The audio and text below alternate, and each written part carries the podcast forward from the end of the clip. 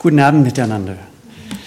Gestern Abend habe ich äh, zwei Blätter verteilt und es gab nicht genügend. Wenn jemand da ist heute Abend, da gibt es zwei Mappen hier vorne, man darf sich selbst bedienen.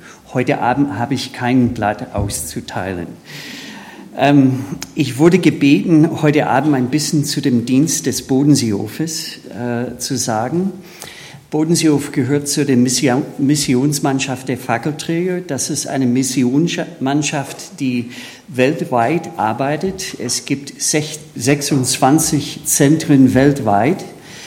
Und ähm, unser Hauptanliegen ist es, äh, das Evangelium äh, Jesu Christi weiterzugeben und, und ganz klar Menschen äh, darauf hinzuweisen, dass er ja für uns gestorben ist und dass er auferstanden ist und in uns lebt durch den Heiligen Geist und dass man als Kind Gottes mit seiner Gegenwart täglich rechnen darf und dass man erwarten kann, dass man, dass er in einem Menschenleben handeln will. Und das ist unser Hauptanliegen. Wir betreiben Freizeitarbeit natürlich und äh, Kurzbibelschule am Bodenseehof ist es so, ein halbes Jahr haben wir eine englischsprachige Bibelschule. In der Regel haben wir ja, so in der letzten Zeit über 100 Studenten aus 10 bis 12 verschiedene Länder. Durchschnittsalter ist so 22 Jahre alt. Ähm, einige haben gerade Abi gemacht, ähm, einige sind mitten im Studium und einige sind berufstätig. Man ist nie zu alt, zur Bibelschule zu gehen. Mein Zimmerkollege, als ich an der Bibelschule war, war 72 Jahre alt. Das war ein älterer Herr aus England. Und der war in Rente und hat sich äh, das gegönnt und hatte die Zeit und er kam zur Bibelschule. Und für mich war das eine Überraschung natürlich am ersten Tag, als ich im Zimmer reinkam, eine sehr bereichernde Erfahrung, wo, wofür ich sehr dankbar bin.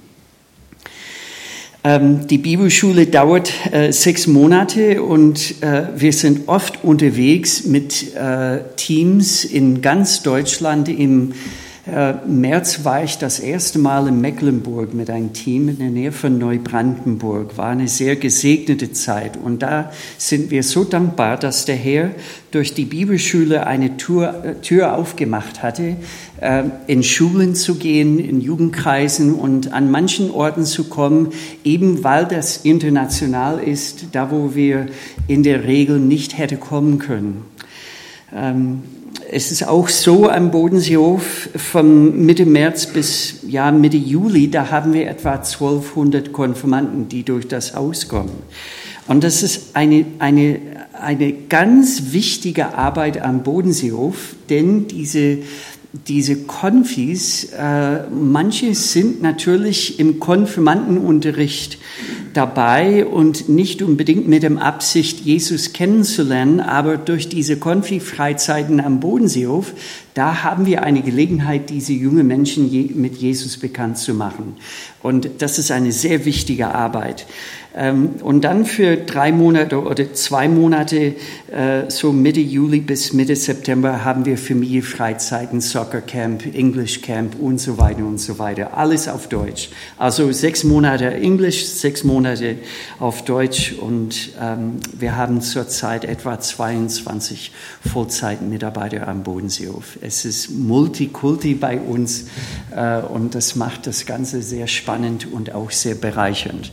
Wenn die Studenten zur Bibelschule kommen und wenn du als Deutsche und dazu Schwab äh, in ein, dein Zimmer kommst und da gibt es jemand aus Serbien, ähm, äh, Kenia und Amerika da, da erlebst du eine Art Gemeinschaft in diese, ja, weltweite Gemeinde äh, Jesus. Und äh, da erlebt man manchmal ja, ich habe was als, als ähm, biblisch betrachtet, aber jetzt entdecke ich, es war eher kulturell ähm, so bedingt. Und das muss ich gar nicht planen im Programm und da wird eine Menge gelernt. Und ich würde sagen, nach sechs Wochen Bibelschule, ähm, da merken sie auf einmal, die Studenten, das war auch bei mir so, aha, jetzt bin ich mit diesen Kameraden sechs Monate lang im engsten Raum.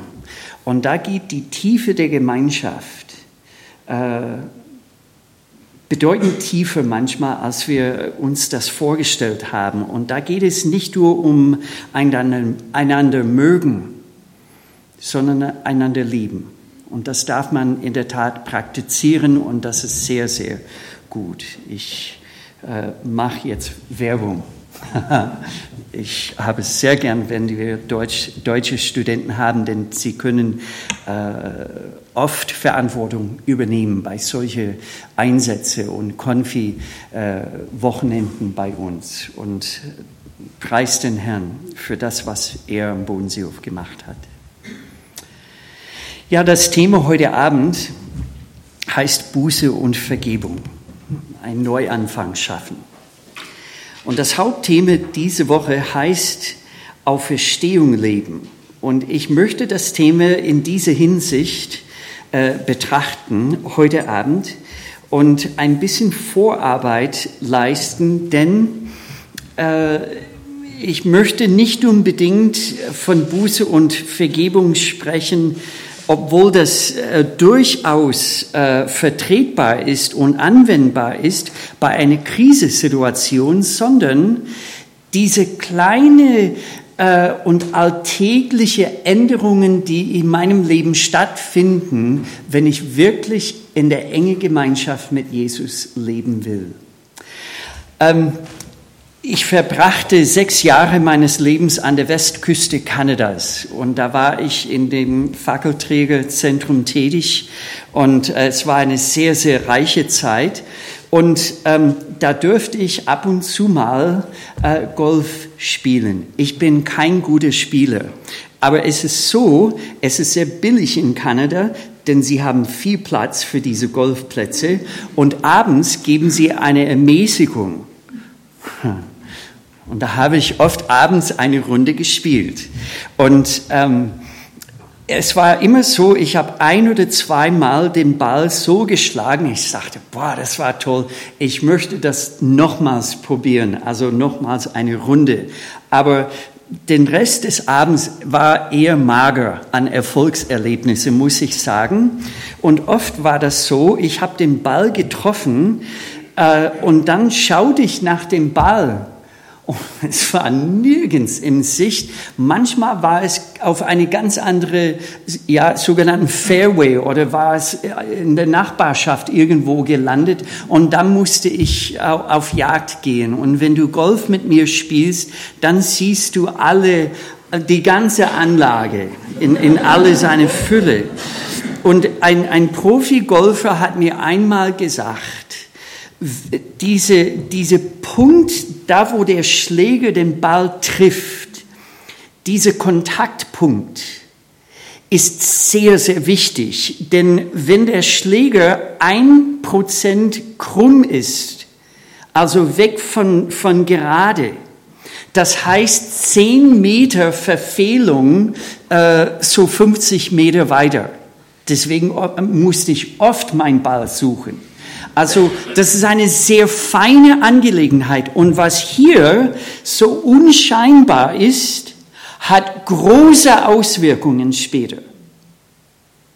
Das ist das Wesentliche beim Golf.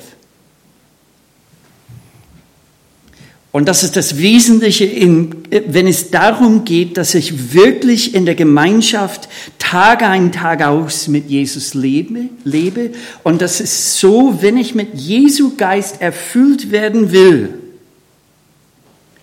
die, diese Kontaktpunkt, dieses bewusste mit Jesus, Jesu Gegenwart rechnen, ist sehr, sehr wichtig. Ich möchte zwei Stellen betrachten aus Johannes Evangelium, da wo Jesus vom Heiligen Geist sprach. Wir kommen zu Buße und Vergebung, das verspreche ich. Jesus sagte in Johannes 16,5, jetzt aber gehe ich hin zu dem, der mich gesandt hat. Und niemand von euch fragt mich, mich, wohin gehst du, sondern weil ich dies zu euch geredet habe, hat Traurigkeit euer Herz erfüllt. Doch ich sage euch die Wahrheit, es ist euch nützlich, dass ich weggehe. Denn wenn ich nicht weggehe, wird der Beistand nicht kommen. Wenn ich aber hingehe, werde ich ihn zu euch senden. Ich habe jahrelang äh, gedacht, die Jünger damals, die, unter, die, die mit Jesus unterwegs waren, sie haben einen riesigen Vorteil gegenüber meinem Leben jetzt in 2013. Ich habe ich hab gedacht, meine Güte, wenn, wenn ich mit Jesus unterwegs sein dürfte, wie, wie sie damals, boah, das, da würde mein Leben äh, anders aussehen. Aber hier in, an dieser Stelle heißt es anders. Jesus sagte, es ist euch nützlich. Eine andere Übersetzung, da heißt es, es ist euch vorteilhaft, dass ich weggehe, denn wenn ich weggehe, dann sende ich den Heiligen Geist und er wird in euch sein. Das heißt, wenn jemand einen Vorteil hat, sind wir es, nicht die Jünger damals. Jesus war mit seinen Jüngern damals, aber heute wohnt er in seiner Gemeinde. Und er ist tatsächlich gegenwärtig, Tag ein, Tag aus in meinem Leben. Und in dieser Hinsicht genießen wir einen riesigen Vorteil gegenüber die, die Jünger damals. Wir sind beneidenswerte Menschen. Denn Jesus ist nicht nur mit mir, sondern er wohnt in mir. Und wenn man das Predigen in Apostelgeschichte liest, dann merkt man, die Betonung ist immer auf den auferstandenen Christus. Und wie die Jünger damals gelebt haben, es heißt sogar in Apostelgeschichte 17.6, sie haben die Welt auf den Kopf gestellt. Leider ist das heute andersrum manchmal. Aber die überwiegende Betonung, die, die Hauptbetonung von, von der Gemeinde damals war diese, Jesus ist auferstanden, Jesus ist gegenwärtig und Jesus ist wirksam in seiner Gemeinde. Es war eindeutig so. Mein Sohn Christian hatte am neunten Geburtstag und es war sehr schön. Der ist zurzeit am Tauernhof und da habe ich ihm einige Geschenke mitgebracht von Gabi und von mir. Wir haben gefeiert. Es war eine ganz super Zeit. Er ist 20 geworden. Sagen wir mal, ich habe Christian eine neue Porsche gegeben. 911 Cabrio. Ich habe erforscht, es kostet um die 100.000 Euro. Und sagen wir, ich komme zu, nach, nach Schladming mit dieser Porsche und, und die, die, diese Porsche steht im, im, im, äh, im, im Hof da und Chrissy kommt raus und, und, und sieht das Auto dort. Boah, das ist ja aber toll. Und ich sage ihm, Chrissy, Happy Birthday. Es gehört dir. Was? Der flippt aus. Der sagt, Papa, das kostet 100.000 Euro, das ist ein Ding.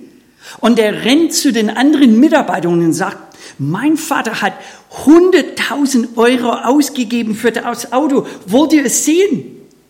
100.000 äh, Euro. Das wäre ein, ein Geburtstagsgeschenk der postet das auf Facebook. Mein Vater hat 100.000 Euro ausgegeben. Am nächsten Tag, das wird überall in Schladming verbreitet. Der ist so begeistert von diesem Preis. Er dichtet Lieder. Er singt über 100.000 Euro. Das ist doch toll. Papa, du bist der Beste, dass du so einen Preis auf dich genommen hast. Das ist ein Unding. Preis mein Papa. Aber wenn er niemals einsteigt, dann war diesen Preis umsonst. Preis den Herrn, dass Jesus am Kreuz gestorben ist. Und wir werden für die Ewigkeit dafür dankbar sein. Aber wenn wir das nicht anwenden, was diesen Preis uns eben gegeben hat, indem dass er jetzt in uns wohnt durch den Heiligen Geist, dann war diesen Preis leider umsonst. Und dieser Preis war ein hoher Preis. Und dadurch haben wir den Heiligen Geist empfangen. Deswegen können wir mit der unmittelbaren und tatsächlichen Gegenwart Jesu rechnen. Tag ein, Tag aus. Und es ist schade, dass so viel Betonung auf den Kreuz und den Tod Christi ist und das stimmt und wir sollen ihn in alle Demut dafür loben.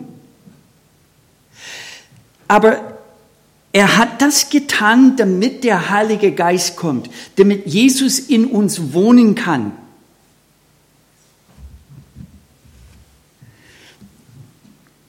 Und wir lesen in Johannes 14, 16.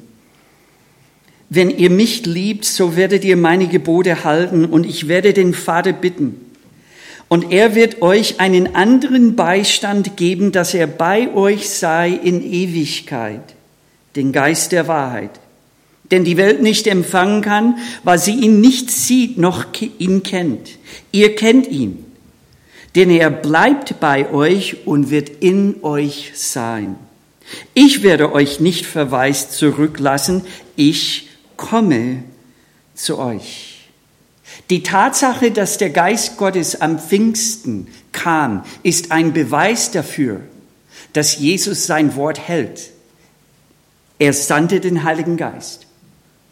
Und der Geist kam und Jesus sagte, wenn er kommt, wird er bei euch sein in Ewigkeit. Das heißt, besser übersetzt, er wird bei euch sein und zwar ewiglich.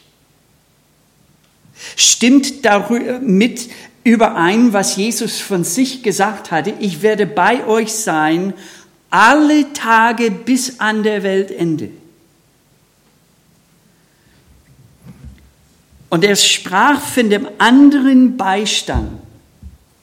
Und als er dieses Wort benutzt hatte, anderen Beistand, das ist ein interessantes Wort in der griechischen Sprache. Es heißt ein andere von der gleichen Sorte.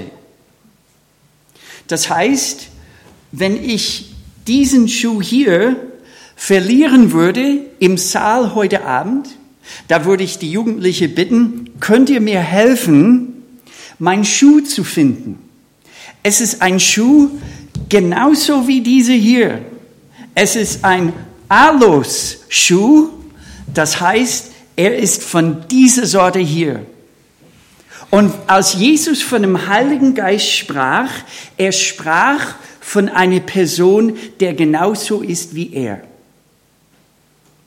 Und er, sagte tatsächlich, ich komme zu euch und ich werde euch nicht verwaist zurücklassen. Und er wird bei euch sein und zwar ewiglich. Ewiglich. Und das ist das Geheimnis des Christseins. Laut Kolosser 1,27, Christus in euch, die Hoffnung der Herrlichkeit. Und bei der Wiedergeburt geschieht ein Wunder. Und dieses Wunder ist nur durch eine Offenbarung Gottes zu verstehen. Der Heilige Geist vermittelt ein Jesus in dem himmlischen Bereich zu mir hier auf Erden, damit Jesus tatsächlich in mir gegenwärtig ist. Und ich darf mit seiner Gegenwart, sein, sein, sein Handeln rechnen. Christus in euch, die Hoffnung der Herrlichkeit. Das ist das Geheimnis des Christseins. Und deswegen hat Jesus so einen hohen Preis bezahlt. Nun,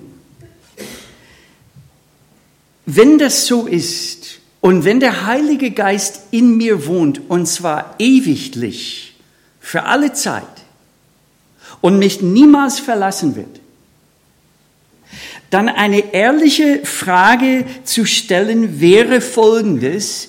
Wenn Jesus mich nie verlässt, wenn der Heilige Geist bei mir und in mir ist, ewiglich, warum kann das sein in meinem Leben, dass seine Gegenwart nichts ausmacht oder nicht genügend ausmacht in meiner Erfahrung? Das heißt, Jesus kann gegenwärtig sein und doch im größten kraftlos. Warum diese, diese Diskrepanz? Warum dieser äh, Unterschied zwischen dieser biblische Wahrheit und meiner Erfahrung? Und hier kommen wir zu Thema heute Abend, Buße und Vergebung. Denn es heißt in Philippe, äh, Epheser 4,30, und betrübt nicht den Heiligen Geist Gottes, mit dem ihr versiegelt worden seid auf der Tag der Erlösung hin. Betrübt nicht den Heiligen Geist. Wir haben nicht nur mit einer Macht zu tun. Wir haben nicht nur mit einer Kraft zu tun. Wir haben mit einer Person zu tun. Eine Person, der in meine Person Wohnung genommen hat, eine lebendige Person, und ich kann diese Person betrüben. Ich kann ihn enttäuschen. Ich kann ihn verletzen.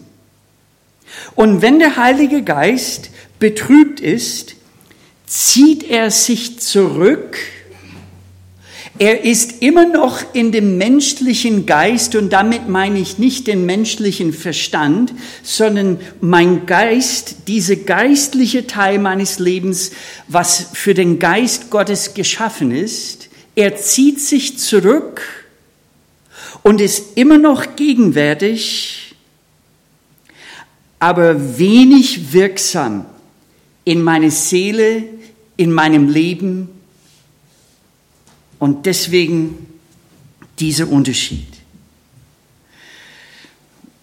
Ich gebe ein paar Beispiele von meinem Leben.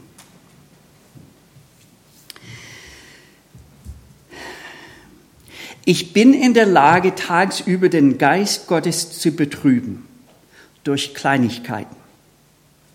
Meine Erziehung fing, als ich Gabi geheiratet habe, an. Denn sie war Witwe und dann habe ich zwei Kinder auf einem Schlag bekommen. Katharina und Christian waren elf und 13 Jahre alt. Ich war 43 Jahre alt. Noch nie verheiratet. Also menschlich gesehen könnte man sagen, sie sind ein großes Risiko eingegangen. Und dann auf einmal in eine Art und Weise, die ich nie zuvor erlebt habe, und die Eltern und Ehepaare können das nachvollziehen. Da lebte ich in der Gegenwart von drei anderen Menschen und auf einmal gehörte mein Leben mir nicht mehr. Auf ganz neue Art und Weise. Ich könnte Geschichten erzählen, aber ich habe nicht genügend Zeit. Es genügt zu sagen, ich müsste oft zu meinen Kindern sagen, Christian, das war nicht der Heilige Geist. Ich habe gerade ausgerastet. Vergibst du mir? Das war nicht Jesus. Ich könnte menschlich gesehen sagen, meine Güte, ich bin der Vater, ich habe das Recht auf ein, ein Ausraster manchmal.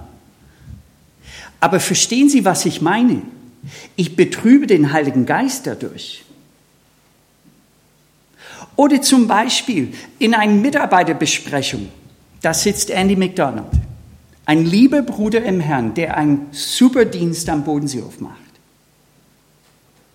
Ich sitze in der Mitarbeiterbesprechung und da rede ich ihm grob an, lieblos. Und was geschieht? Der Heilige Geist ist betrübt und ich bin im Gewissen gebissen das war, das, war, das war nicht der Heilige Geist, das war nicht das Wesen Jesu. Was muss ich machen? Ich brauche Vergebung, ich brauche Buße, ich muss zu Andy gehen und sagen, Andy, das war grob gesagt. Es war nicht richtig. Vergibst du mir? Ich gehe letzte Woche zur Bäckerei. Wir haben keine Brotkultur in der Art in Amerika, deswegen genieße ich das in Deutschland. Ich habe die Bäckerstochter äh, geheiratet. Mir geht es gut in der Hinsicht durch meine Schwiegereltern. Ich gehe zur Bäckerei, da gibt es natürlich eine Schlange. Ich komme, bestelle meine Brötchen und einen Hefezopf. Ich weiß nicht mehr, was es war, aber es hat 5,46 Euro gekostet. Da kam etwas dazwischen, die Frau kam zurück, ach, es kostet 5,41 Euro. Ich habe bezahlt, ging aus der Tür raus, Peter, du bist unehrlich.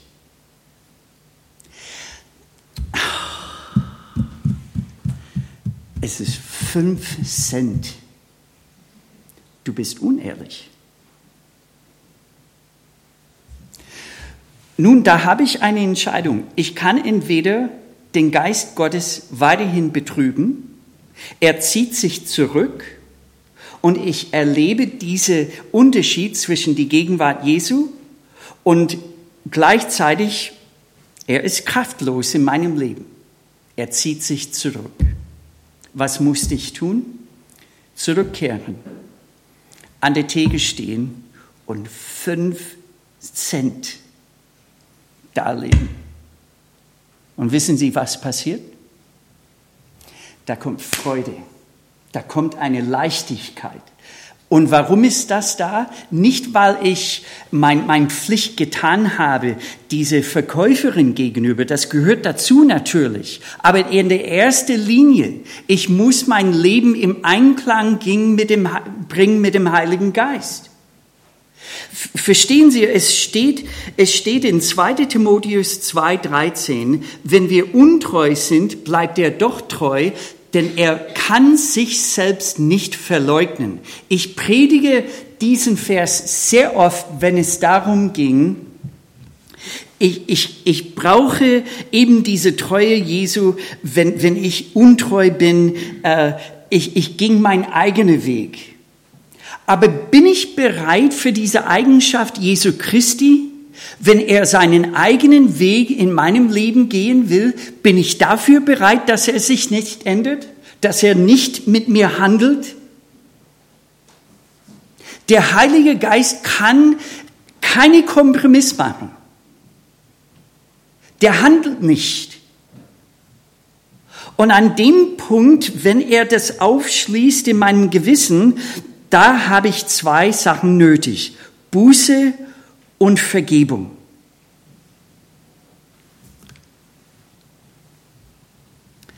Es steht in Matthäus 3, Vers 1, in jenen Tagen aber kommt Johannes der Täufer und predigt von, in der Wüste von Judäa und spricht, tut Buße, denn das Reich der Himmel ist nahe gekommen. Denn dieser ist der, von dem durch den Propheten Jesaja geredet ist, der spricht, Stimme eines Rufenden in der Wüste, bereite den Weg des Herrn, macht gerade seine Pfade. Und gleich am Anfang merken wir, alle Neuanfänge fangen mit Buße an. Das war, die, die, das war das Thema von Johannes, das war das Thema von Jesus, das war das Thema am Pfingsttag. Buße, das vergessene Wort in unserem Wortschatz heute. Nun, in der deutschen Sprache, oft wenn wir das Wort Buße hören, denken wir an Bußgeld. Ich muss eine Gegenleistung bringen, weil ich was versäumt habe. Es hat mit dem zu tun, was ich bringen soll. Biblische Buße hat eher mit dem zu tun, was ich nicht bringen kann. Ich komme und sage, ich, ich kann etwas nicht vorweisen, ich habe was nicht. Es spricht von einer Sinnesänderung eine radikale Änderung in mein Denken, die zu einer Änderung in meinem Leben führen wird. Nun, ähm, In der Jugend, als ich sehr klein war, haben wir entdeckt, dass ich Asthma und, und Allergien habe, und zwar sehr stark. Und wir haben das erkannt, als ich in der Grundschule war und ich weiß noch nicht mehr, ob es der Hund war oder Pollen oder Staub, weiß ich nicht mehr. Ich weiß aber bis heute, ich wachte auf mitten in der Nacht und ich hatte so eine starke Reaktion, beide Augen waren zugeschwollen. Richtig zu. Mutti war alleinerziehende Mutter damals. Ich ging in ihrem Zimmer so den Wand entlang, stand neben ihr Bett, sagte Mutti, ich krieg die Augen nicht auf. Sie sagte irgendetwas, ich auch nicht, geh zurück ins Bett gehorsames Kind, wie ich bin, zurück ins Bett, habe eine Weile dort ähm, weiter versucht zu schlafen, ging ein zweites Mal, Mama, ich krieg die Augen nicht auf. Sie sagte, ich auch nicht, es ist zwei Uhr in der Früh, geh zurück ins Bett. Aber die Mütter wissen, wie das ist. Dann auf einmal, boah, da ist was los. Sie kam rein, und am nächsten Tag waren wir beim Arzt. Und von dem Tag an bis zum 18. Lebensjahr, da hatte ich Allergiespritzen bekommen und Medikamente. Dann mit etwa 18, 19 haben die Ärzte gedacht, das ist jetzt vorbei, der braucht die Medikamente nicht mehr. Und dann waren wir äh, am Ende meines Studiums in Colorado im Skiurlaub über Weihnachten. Und da hatte ich einen Asthmaanfall, aber ich dachte, es war eine Erkältung und ich wollte überhaupt nicht meinen Urlaub in die Berge aufgeben. So bin ich mit. Aber die, ist es so, wenn du in den Rockies bist, die sind schon hoch. Da kommt man auf 4000 Meter in ein Gebiet wie Aspen, Colorado. Und da kommen wir im Skiurlaub und, und da wurde es immer schlimmer und ich kriegte so schlecht Luft, äh, da wurden meine Fingernägel blau und da wurden die Lippen blau in Colorado und da war es so extrem, wir gingen dann zu der Notaufnahme und ich blieb im Krankenhaus für den Rest der Woche äh, mit Sauerstoff und Cortison und so weiter und so weiter und da haben sie entdeckt, da brauche ich das jetzt dauerhaft bis zu diesem heutigen Tag. An dem Tag in Colorado habe ich was sehr Biblisches gemacht. Ich habe Buße getan. Ich kam zu dem Punkt, wobei ich sagte, es muss sich etwas ändern in meinem Leben. Ich kann nicht mehr so weiterleben. Aber mein Problem ist folgendes. Ich habe keine Gegenleistung zu bringen. Ich brauche Hilfe und ich drehe mich 180 Grad um und gehe dahin, wo mir Hilfe angeboten ist. Liebe Leute, das ist Buße. Buße heißt, es muss etwas sich ändern in meinem Leben und zwar jetzt. Und die Sache ist folgendes. Damals in Colorado haben sie das neu entdeckt, dass ich diese Krankheit habe. Aber seit neuestem musste ich mein ganzes Lebensstil umkrempeln. Und ich lebe in einer Einstellung der Buße heutzutage, in dem, dass ich merke, ich muss einiges tun, damit ich genug Luft bekomme. Und wenn ich das nicht tue, dann bin ich arm dran. Ich musste ein, eine, eine Veränderung in meinem ganzen Lebensstil durchziehen. Und manchmal ist das so, dass wir erst Buße tun werden, wenn wir wirklich merken, dass Jesus Christus genauso notwendig ist als die Sauerstoff, die ich ständig einatme. Und das ist ein sehr, sehr wichtiger Punkt. Buße tun ist, ist was, was Tieferes als, als äh, Traurigkeit. Buße tun ist eine Sinnesänderung, die zu einer Änderung in mein Leben führt. Und deswegen äh, sagte Paul Folgendes, jetzt freue ich mich, nicht, dass ihr betrübt worden, sondern dass ihr zur Buße betrübt worden seid. Denn ihr seid nach Gottes Sinn betrübt worden, damit ihr in keine Weise von uns Schaden erlittet. Denn die Betrübnis nach Gottes Sinn bewirkt eine nie zu bereuende Buße zum Heil. Die Betrübnis der Welt aber bewirkt den Tod. Es ist ein weiser Seelsorger, der weiß, wenn es dran ist, manches an Traurigkeit nicht zu trösten.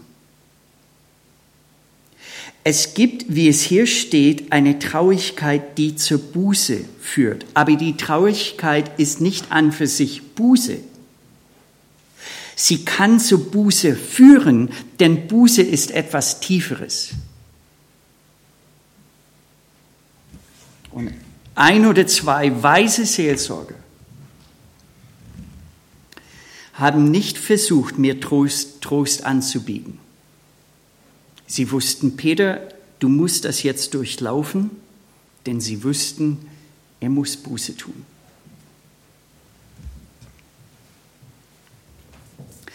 Buße tun heißt eigentlich umdenken und das ist etwas an für sich sehr Positives. Es, es ist ein Punkt, ich wende mich ab und ich wende mich gleichzeitig hin und das ist sehr positiv. Und wie es von Johannes heißt, ich bin eine, eine Stimme, der da ruft, bereitet den Weg des Herrn und macht gerade seine Pfad. Buße bereitet den Weg des Herrn. Buße führt dazu, dass der Geist Gottes Zugang zu meiner Person hat.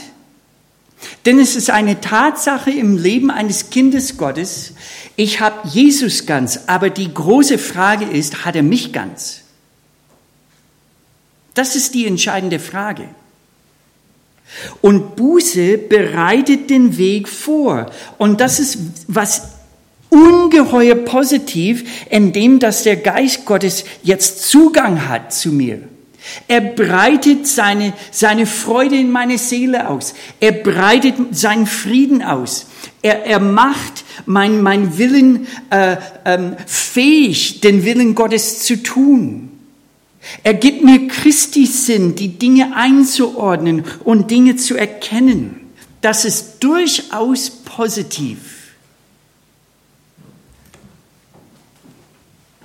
Und manchmal ist das so, wie ich sagte, mit meinen Kindern, mit meinen Mitarbeitern, mit, mit dieser Frau in der Bäckerei. Manchmal ist ein konkreter Schritt dran.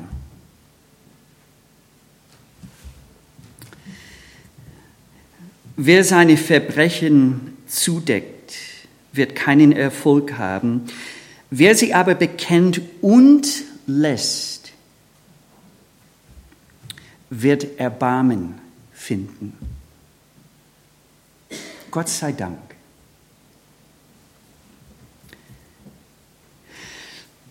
Und wenn man an dieser Stelle ist, da haben wir mit einem Barmherziger zu tun. Und Gott rief sein Volk und sagte zu ihnen, wenn es um seine Vergebung ging.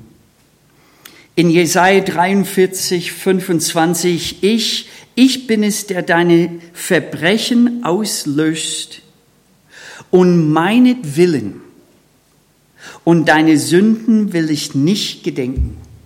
Ich habe einmal einen Bericht von einem Psychiater gehört und er sagte in diesem Bericht, er war davon überzeugt, wenn seine Patienten Vergebung annehmen könnten, da vermutete er, 80 Prozent könnte dieses Krankenhaus an dem Tag verlassen. Und das war kein frommer Mann.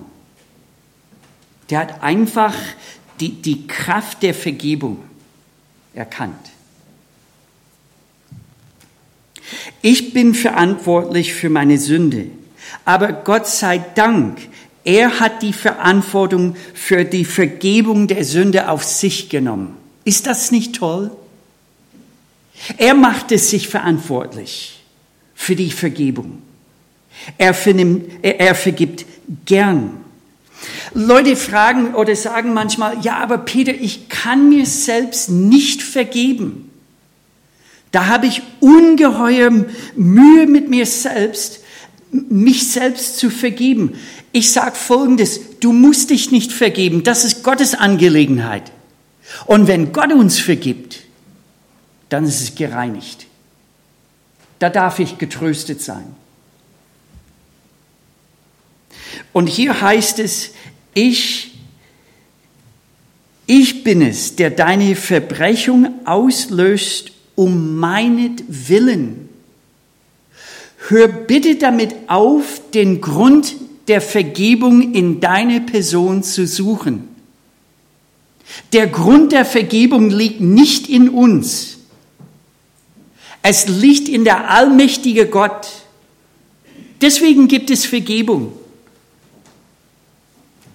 Bei der Geburt Jesu, der Engel hat gesagt, du sollst ihn Jesus nennen. Und Jesus heißt Erlöser, denn er wird sein Volk von ihrer Sünde befreien und erlösen. Das ist sein Wesen. Das macht er gern, deswegen heißt er so. Und, und er vergibt mir meine Sünde. Und zwar um seines Namens willen. Der Grund liegt in ihm, nicht in mir. Manchmal äh, geschieht es mir, ähm, ich gehe in der Regel in der Früh, wenn ich im Büro, ich, ich lösche einiges an E-Mails, weil manches einfach kruscht ist. Das war mein Schwäbisch für heute Abend. Es ist einfach äh, Spam, es, es, ist nichts Nütze. Ich, ich komme und ich lösche diese E-Mails, aber manchmal passiert es mir, ich lösche etwas Wichtiges. Ist dir auch passiert?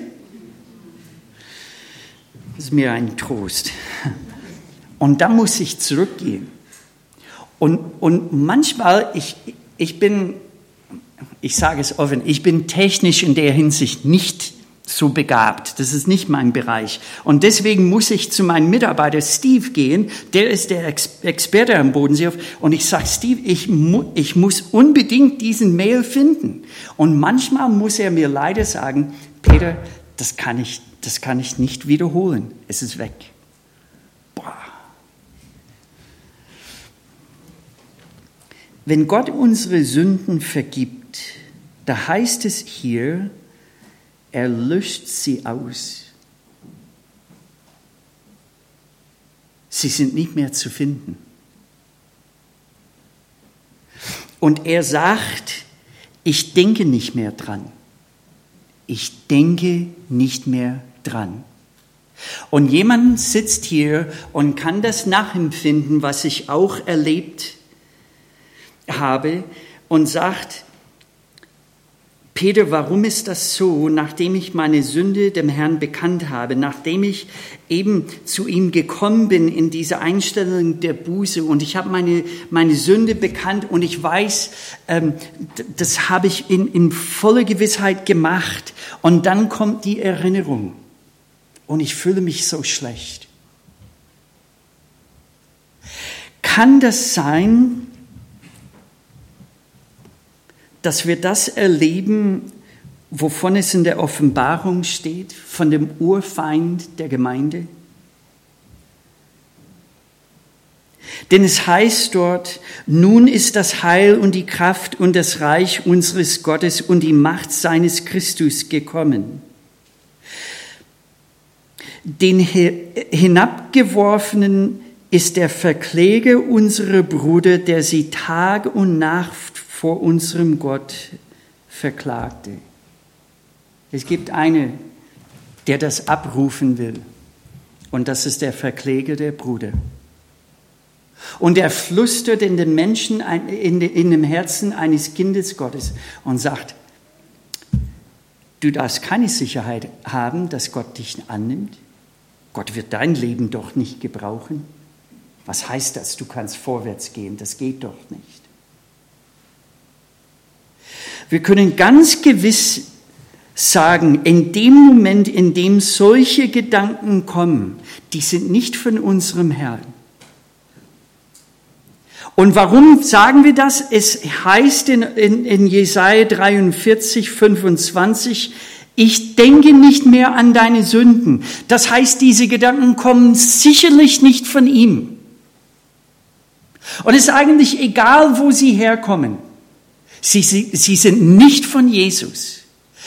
Es gibt kein allmähliches Vergebung, sondern nur sofortige. Und der Herr denkt nicht mehr dran. Und das ist vorbei. Und der Grund dafür ist folgendes. Sein Ruf steht auf dem Spiel. Will er vorwärts in meinem Leben? Auf jeden Fall. Auf jeden Fall. Denn es geht um seine Herrlichkeit, sein Ruhm, sein Wesen. Will er vorwärts? Auf jeden Fall. Denn es geht um Jesu Namen, nicht mein Namen.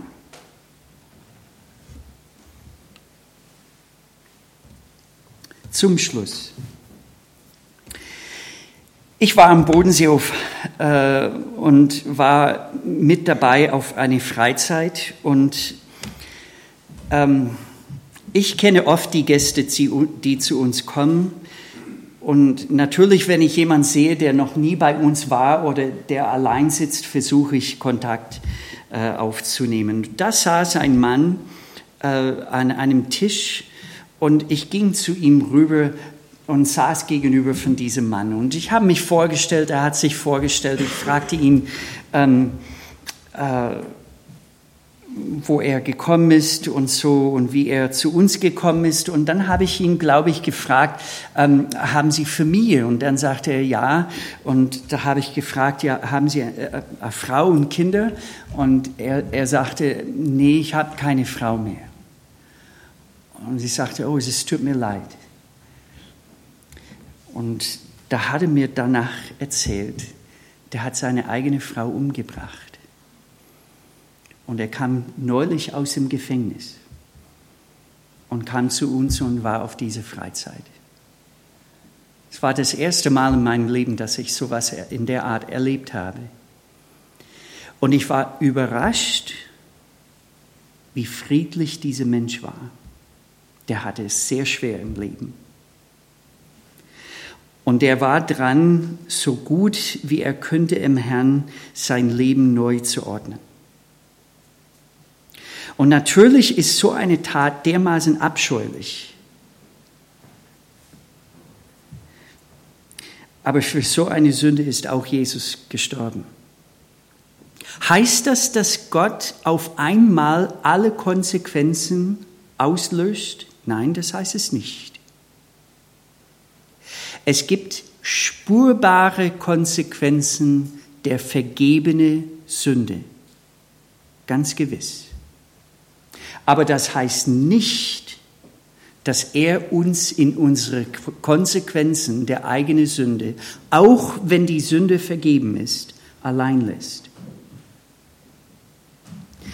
Gott sagte weiterhin in Jesaja 43, aber jetzt so spricht der Herr, der dich geschaffen, Jakob, und der dich gebildet hat, Israel. Fürchte dich nicht, denn ich habe dich erlöst. Ich habe dich beim Namen gerufen, du bist mein. Wenn du durchs Feuer gehst, bin ich bei dir. Und durch Ströme sie werden dich nicht überfluten.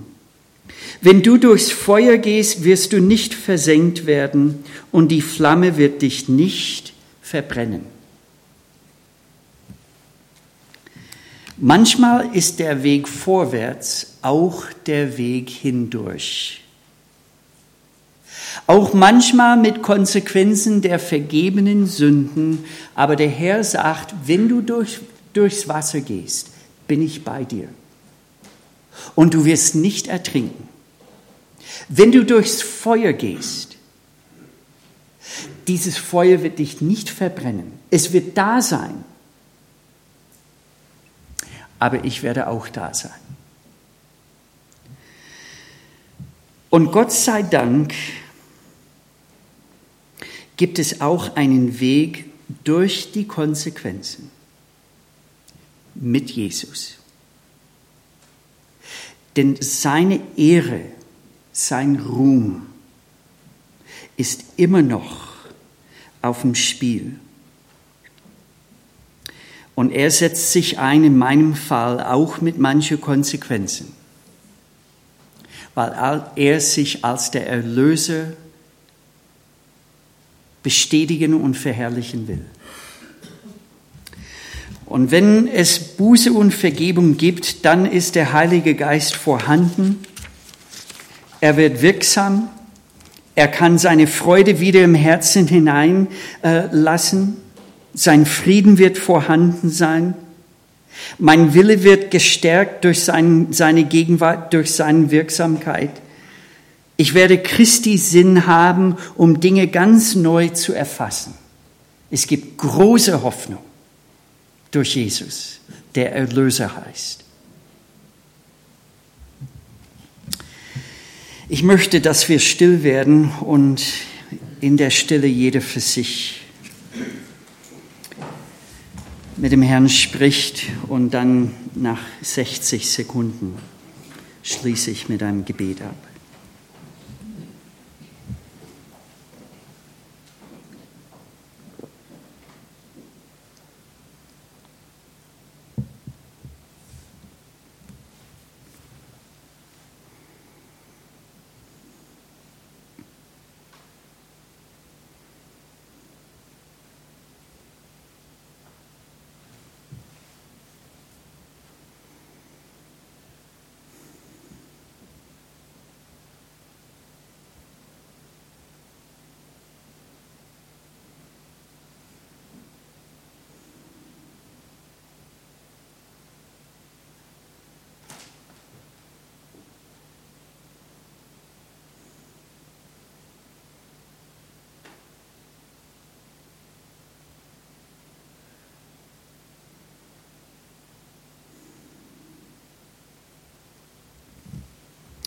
Vater, ich danke dir so sehr, dass du uns den Heiligen Geist gegeben hast, Jesu Gegenwart selbst. Ich danke dir, Jesus, dass du uns niemals verlassen wirst. Aber wir bekennen, Herr, du sollst zunehmend wirksam sein in unserem Leben. Herr, da wo Buße und Vergebung nötig ist, da möchte ich bitten, dass du das aufschließt und dass du das in deine liebende, sanfte Art so tust, dass wir davon überzeugt sind, es gibt einen Weg heraus. Und ich danke dir für diese Hoffnung. Danke dir, dass du hier bist, Jesus. Und wir loben deinen Namen dafür, dass du für uns gestorben bist, damit du in uns leben darfst. Und dieses Recht gehört dir.